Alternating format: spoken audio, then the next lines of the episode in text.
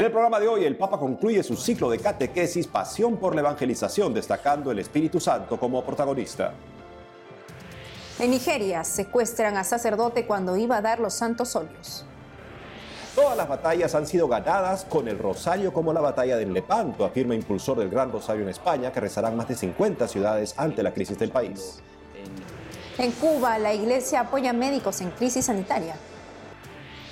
Le contamos quién es Monseñor Joseph Strickland, del obispo estadounidense destituido de su cargo por el Papa. Hola Natalie, un gusto estar contigo. También contigo, Eddie. Qué bueno empezar el programa también con nuestros televidentes informando desde nuestros estudios en Lima, Perú. Gracias por acompañarnos en EWTN Noticias. Soy Eddie Rodríguez Moreno. Un gusto estar con ustedes. Yo soy Natalie Paredes.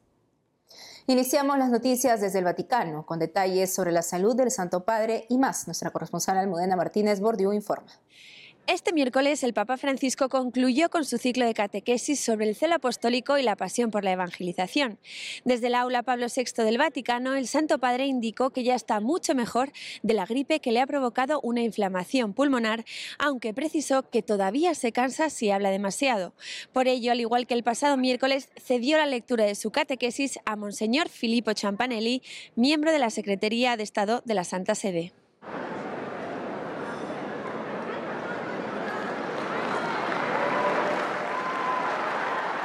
En su catequesis, el Papa Francisco precisó que sin el Espíritu Santo todo celo es vano y falsamente apostólico, ya que sería solo nuestro y no traería fruto.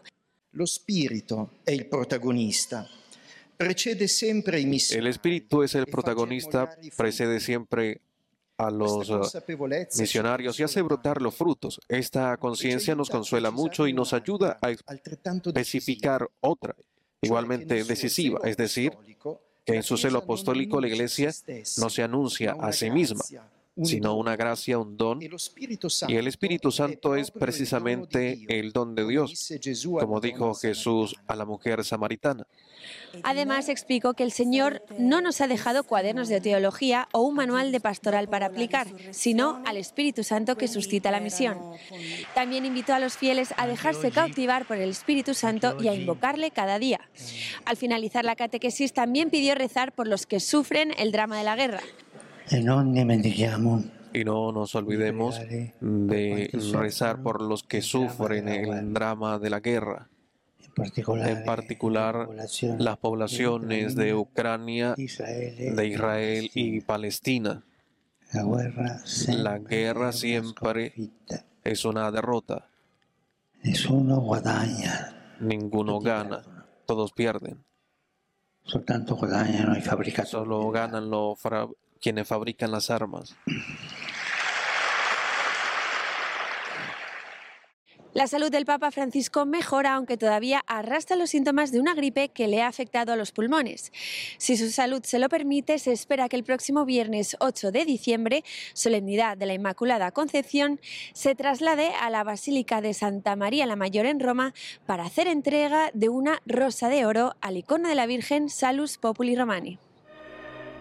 Esta rosa de oro es una talla de gran importancia que posee un profundo significado. Su origen tiene raíces muy antiguas y además simboliza la bendición papal.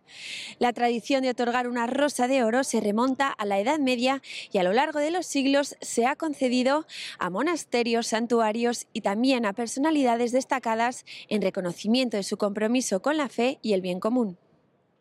El Santo Padre rendirá este homenaje el viernes a las tres y media de Roma, antes de rezar, como cada año, ante la Virgen de la Inmaculada Concepción, situada frente a la Embajada de España ante la Santa Sede. En Roma, Almudena Martínez Bordiú, EWTN Noticias. Por otro lado, en Tierra Santa sigue la guerra entre el gobierno de Israel y los terroristas de Hamas, más palestinos muertos y los rehenes cautivos. Le contamos. Tensión en el encuentro entre los familiares de los rehenes y el primer ministro israelí Benjamín Netanyahu. Los familiares de los rehenes abandonaron el encuentro furiosos después de que Netanyahu les dijera que no es posible traerlos de vuelta a todos, según coincide la prensa internacional. Este miércoles el ejército israelí pidió a la comunidad internacional mediar para que la Cruz Roja pueda tener más campo de acción que beneficie a los rehenes. International organizations know their mandate. Las organizaciones internacionales conocen su mandato y también conocen los hechos. Jamás les impide hacer su trabajo. Las fuerzas de defensa de Israel harán todo lo que esté a su alcance para rescatar a nuestros rehenes y traerlos a casa. Llamamos a otros a hacer lo mismo.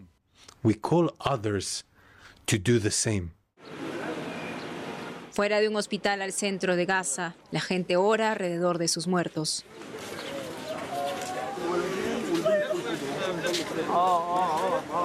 Mientras, Hamas lanza cohetes contra Israel. Los palestinos que huyen de Gaza caminan hacia Rafah, frontera con Egipto, pero no hay garantía de refugio seguro en medio de una extrema situación humanitaria, según Associated Press. Ahora les contamos que el próximo 8 de diciembre, fiesta de la Inmaculada Concepción, 50 ciudades de España se unirán para rezar un gran rosario y pedir la intercesión de su patrona para salir de la crisis en la nación. El impulsor de esta iniciativa es José Andrés Calderón, quien nos cuenta más al respecto. José Calderón, es un gusto tenerlo en EWTN Noticias. ¿Por qué se habla de quiebra moral y espiritual en España? Bueno, muchas gracias por la invitación. Es un placer que todo el pueblo de habla hispana pueda saber la iniciativa que estamos haciendo en la madre patria, en España. Y bueno, pues durante décadas llevamos viviendo en un, bajo un régimen que a los cristianos y a los católicos, por defender nuestra fe, se nos intenta rinconar, se nos mete pretenden que solamente estemos en, las puertas, eh, dentro de las iglesias o la intimidad de nuestros hogares y se ha estado em, legislando abiertamente contra nuestra propia antropología y con, las, y con el catecismo de la Iglesia. ¿no? Hemos, en nuestro país, por ejemplo, por poder rezar ante una clínica abortista, puedes eh, estar hasta un año de prisión, según el artículo 172 cuater. Se han legalizado leyes como la ley de eutanasia y muchas otras que lo que buscan es eh, arrinconar a los católicos. Entonces, España ahora mismo está en plenas protestas contra un gobierno que quiere romper nuestra nación y algunos decidimos que es muy importante rezar porque no solamente estamos ante una batalla política, sino ante una batalla eh, religiosa. ¿Y por qué cree que el Santo Rosario rezado intensamente en España los ayudará a salir de la crisis? Bueno, al final toda la mayor arma que puede tener un católico, la más eficaz, es la oración, porque para eso somos cristianos y tenemos que ser conscientes de que todas las grandes batallas, por ejemplo, que nuestra nación, que España ha ganado, ha sido con un rosario en la mano, como sucedió en, Lepanto. Entonces, si, somos, si estamos orgullosos de ser católicos y creemos en lo que dice el Evangelio, en las palabras de nuestro Señor Jesucristo, debemos de rezar sin ningún miedo, con, sin ningún complejo y estando orgulloso, porque la oración es el antídoto frente a las fuerzas del mal, porque no dejamos de vivir lo que San Agustín explicó en la ciudad de Dios, ¿no? la lucha entre las dos ciudades. José, y hace poco rezaron en forma pública también en Rosario. ¿Cómo reaccionó el gobierno español ante este rezo? Bueno, durante un tiempo hizo caso omiso, pero hace justamente una semana el delegado de gobierno me comunicó que me prohibía eh, ir a Ferraz, en lugar de las protestas a rezar, pero como católico tengo muy claro que hay que obedecer a Dios antes que a los hombres y que cuando un tirano te prohíbe rezar, nuestro deber como personas que defendemos la libertad, que defendemos sobre todo la verdad, el bien y la belleza y la palabra de Cristo, tenemos que eh, desobedecer ante órdenes manifiestamente tiránicas. Y esto forma parte de la tradición occidental, ¿no? Ya, lo ya vimos en la obra de Sófocles con Antígona, cuando se negó a cumplir el mandato que el tirano de aquella época le impedía rezar a su hermano y le dijo que él no podía ir en contra de la palabra de, Dios, de Zeus en este caso, pero nosotros como cristianos tenemos muy claro a quién servimos, que no es otro que al Señor Jesucristo y a su Santísima Madre. Así es, José, qué mejor arma que el Santo Rosario. ¿Cuál es su mensaje para los que buscan la unidad en España? Pues bueno, el mensaje es que España se encuentra en una encrucijada, hay un grave peligro de una desmembración tanto territorial como espiritual, en donde se está atacando nuestra, nuestro modo de vida, nuestras raíces, nuestra cultura, eh, nuestra religión, por supuesto, y debemos de tener muy claro que España, especialmente España, no se entiende sin la cruz. Al final, nosotros, eh, es una, nosotros España es una nación antiquísima, que aunque haya debate sobre su nacimiento, desde luego que don Pelayo con la Reconquista, eh, en el siglo VIII demuestra cómo eh, España no se entiende sin los, sin los principios religiosos, y la virtud cristiana, y entonces es el momento de rezar, de salir a la calle, porque en el momento en el que unas personas eh, abandonan el lugar público, lo ocupan otras. Y es eh, el católico tiene un deber de participar en la vida, en la vida pública de distintas formas. Y por supuesto, rezar y mostrar nuestro culto a, mostrar el culto a Dios es una de ellas. Y esperamos que muchas personas participen de este gran rosario. José Andrés Calderón, gracias por la entrevista. Gracias a vosotros. Y en Cuba, por segundo año, la Arquidiócesis de La Habana ofrece una Eucaristía especial por los médicos, enfermeras y personal sanitario del país. Este gesto de la Iglesia de orar por los especialistas de la salud llega en un momento difícil para el ejercicio de la medicina en la isla. ¿Qué está pasando? Nuestra corresponsal Rachel Díez nos cuenta. Equipados con sus instrumentos de trabajo y uniformes sanitarios, profesionales de la salud que laboran en hospitales y clínicas cubanas participaron de la Eucaristía de Acción de Gracias que por sus vidas y trabajo se ofreció en la parroquia San Juan de Letrán, en La Habana. Médicos, enfermeros y personal sanitario de Cuba y de otras partes del mundo que realizan estudios o especialidades en el país recibieron la bendición del obispo auxiliar de La Habana en el segundo año de esta iniciativa, popularmente conocida como la Misa Blanca, en alusión a la vestimenta que caracteriza a estos profesionales. En la celebración, los médicos llevan ante el altar una bata y un estetoscopio que como símbolos de su servicio son colocados junto a la imagen de San Rafael Arcángel, patrono de los médicos. También renuevan su compromiso con los afligidos por el dolor o la enfermedad mediante la oración del médico de San Juan Pablo II para el doctor Rolando Ochoa, quien participó de la producción de uno de los candidatos vacunales de Cuba contra la COVID-19, la vacuna soberana, y es uno de los promotores del encuentro. Representa mucho este gesto de la Iglesia de orar por quienes salvan vidas. Es signo del vínculo entre fe y ciencia. Hay muchos grandes científicos que han sido creyentes y católicos. Por ejemplo, en el caso de Carlos Juan Finlay, que hoy decíamos al inicio, de que era un devoto católico. Es muy importante tener este espacio donde todos, en torno al altar del Señor, podamos darle gracias a Él por la vocación y por el don de la fe. Es eh, increíble, de verdad, se siente bien que se acuerden de uno, porque uno siempre necesita de Dios para poder seguir en esta labor y ayudar a los pacientes lo mejor posible. La misa por el personal de la salud llega en medio de la polémica nacional que ha generado el caso de seis médicos acusados de la muerte de un paciente que falleció presuntamente por falta de insumos médicos, donde muchas personas se han solidarizado y pedido justicia para los médicos al tiempo que denuncian la situación del sistema sanitario. Por otra parte, para los médicos cristianos es un desafío sostener sus creencias en un contexto como el cubano, donde prácticas como el aborto o la eutanasia son legales. Los profesionales de la salud en Cuba realizan horas extras a su jornada laboral insuficientemente remuneradas. También sufren la crisis actual que atraviesa el país, que en el sistema sanitario se refleja en falta de medicamentos e insumos para la asistencia. Es vital orar por ellos, para que además de sus conocimientos, lleven a los hospitales el amor y la misericordia del Evangelio. Bueno, ser médico hoy en la Cuba de hoy es un reto. Un reto desde el punto de vista personal, social, porque eh, ante tantas escaseces, limitaciones, donde no hay recursos, donde a veces llega el paciente y no tienes qué indicarle, qué decirle, o que no tienes el medicamento simplemente que el paciente requiere, o que no puede recibir un tratamiento, es muy doloroso. Por falta de insumos, por falta de recursos, no quisiéramos hacer más y no, no podemos hacer más, pero bueno, siempre eh, teniendo a Dios de nuestro lado y, confiando y teniendo fe en Él, podemos ayudar a las demás personas, aunque sea con una palabra de aliento. El Día del Médico en Cuba, Día de la Medicina Latinoamericana, coincide con el domingo que inaugura el Adviento y se reza por el personal de la salud para que consigan sostener su vocación y mantengan su compromiso con la vida. En La Habana, Cuba, Rachelies, EWT Noticias. Vamos a una pausa y al volver le contamos quién es Monseñor Joseph Strickland, el obispo estadounidense destituido de su cargo por el Papa.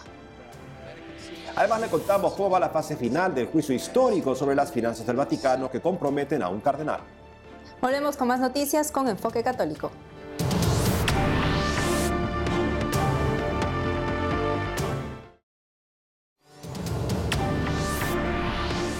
Un nuevo secuestro de un sacerdote en Nigeria. Se trata del padre Kingsley S. de la diócesis de Okigwe. Sus raptores piden más de 12 mil dólares como rescate.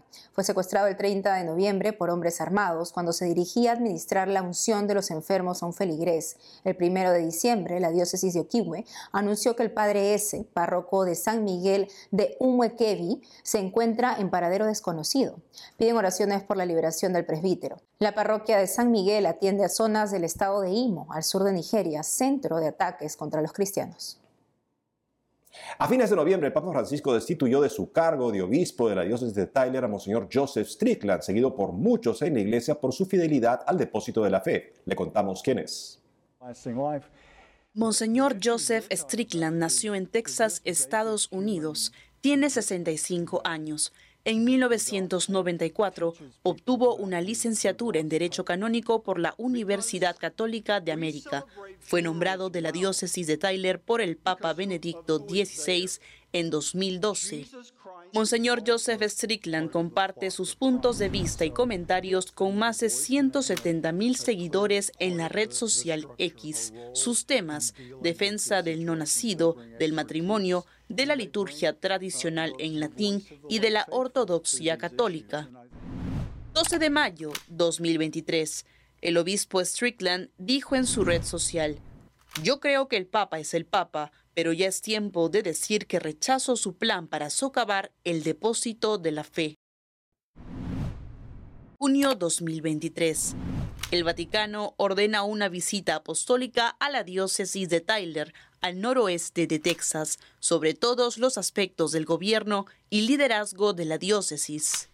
Una visita apostólica es una forma específica de investigación canónica agosto 2023. En una carta pastoral, Monseñor Strickland señala intentos de presentar una alternativa al Evangelio de Jesucristo. Insta a los católicos a permanecer firmes en las enseñanzas perennes de la fe septiembre 2023. A un mes del sínodo de la sinodalidad, como continuación de su carta pastoral, Monseñor Strickland dice que algunos intentan reducir o destruir por completo el depósito de la fe. 9 de noviembre 2023. Concluida la visita apostólica, los obispos a cargo de la investigación recomiendan al Santo Padre que no es factible la continuación con el cargo del obispo Joseph Strickland. Monseñor Strickland declina renunciar. 11 de noviembre 2023. El Papa Francisco destituye al obispo Strickland de su cargo de obispo de Tyler. 15 de noviembre 2023. En declaraciones a Catholic News Agency, Monseñor Strickland dijo que el nuncio apostólico de Estados Unidos le explicó los motivos de su destitución.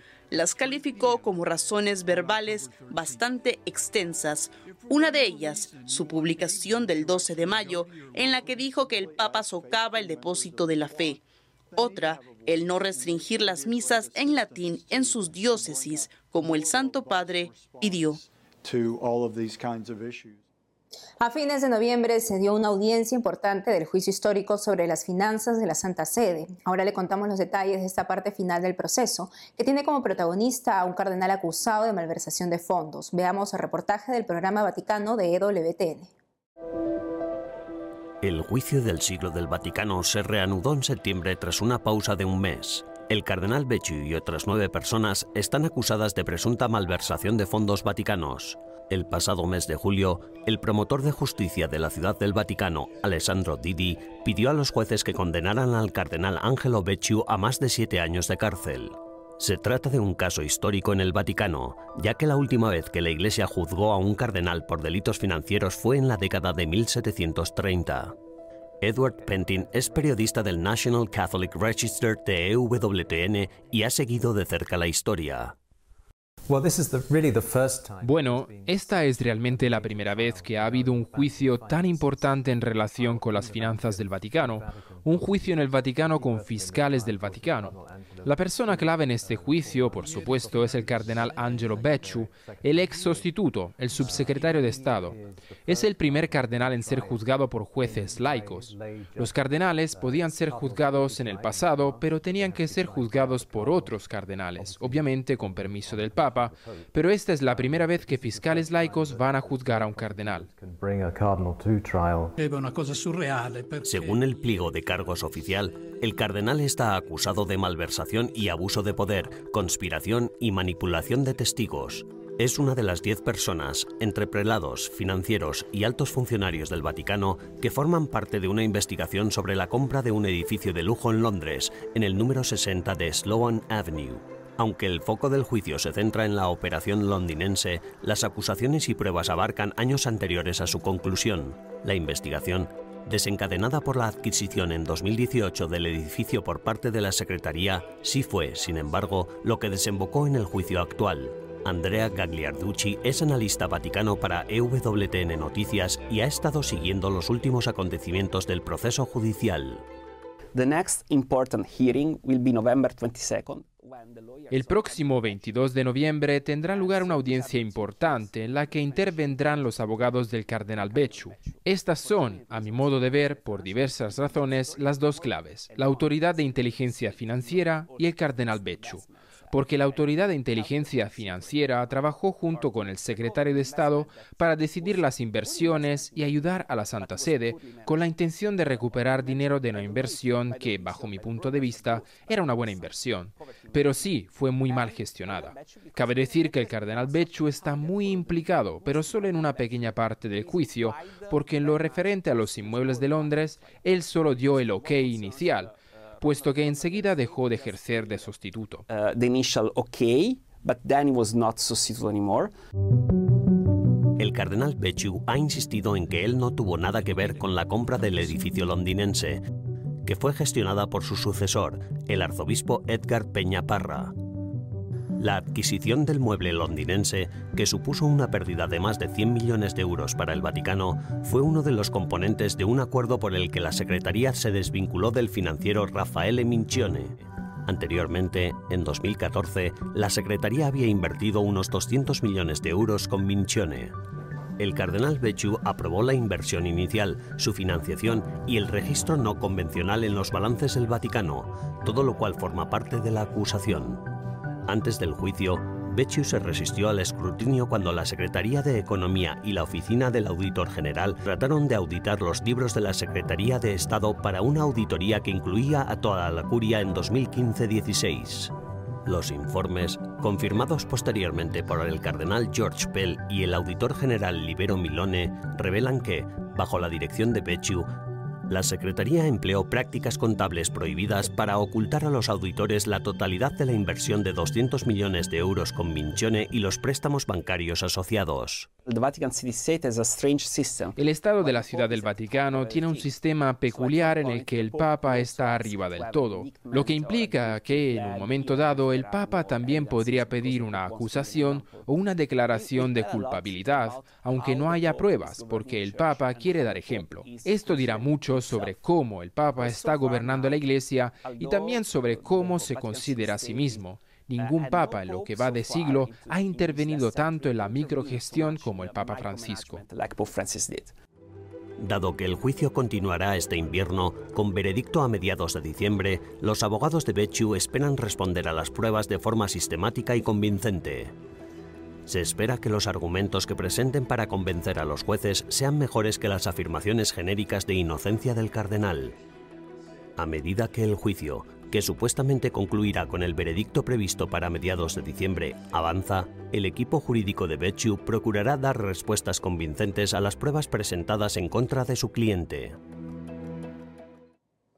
Cada 6 de diciembre la iglesia celebra San Nicolás de Bari, conocido también como San Nicolás de Mira o simplemente San Nicolás, obispo del siglo IV, considerado patrono de los niños, los marineros y los viajeros. Desde Argentina el padre Diego Manuel Pereira, capellán castrense, nos cuenta más del santo. Veamos.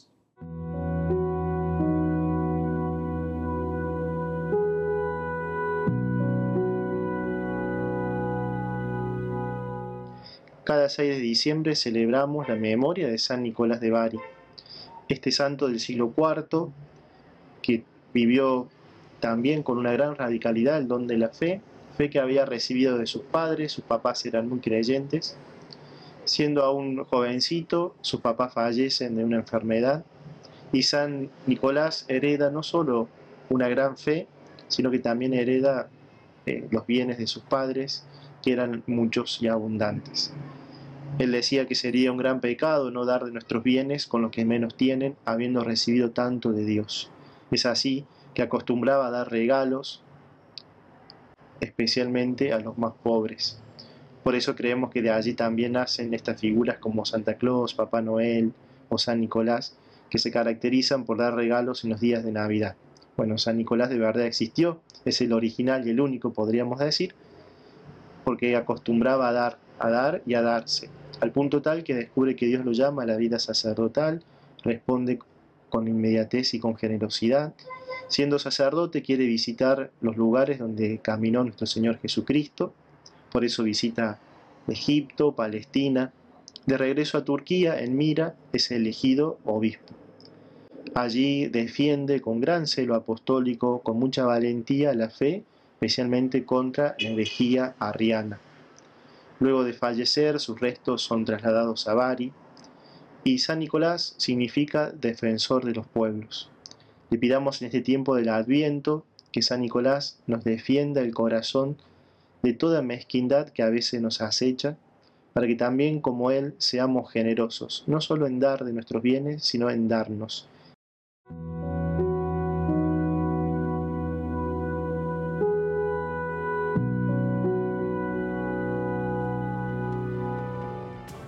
Amigos, hemos llegado al final del programa. Ha sido una alegría estar nuevamente con ustedes. No dejen de seguirnos por las redes sociales y también de lunes a viernes a las 12 del mediodía, hora de Miami, Radio Católica Mundial y su programa Más que Noticias con un servidor. Hasta entonces.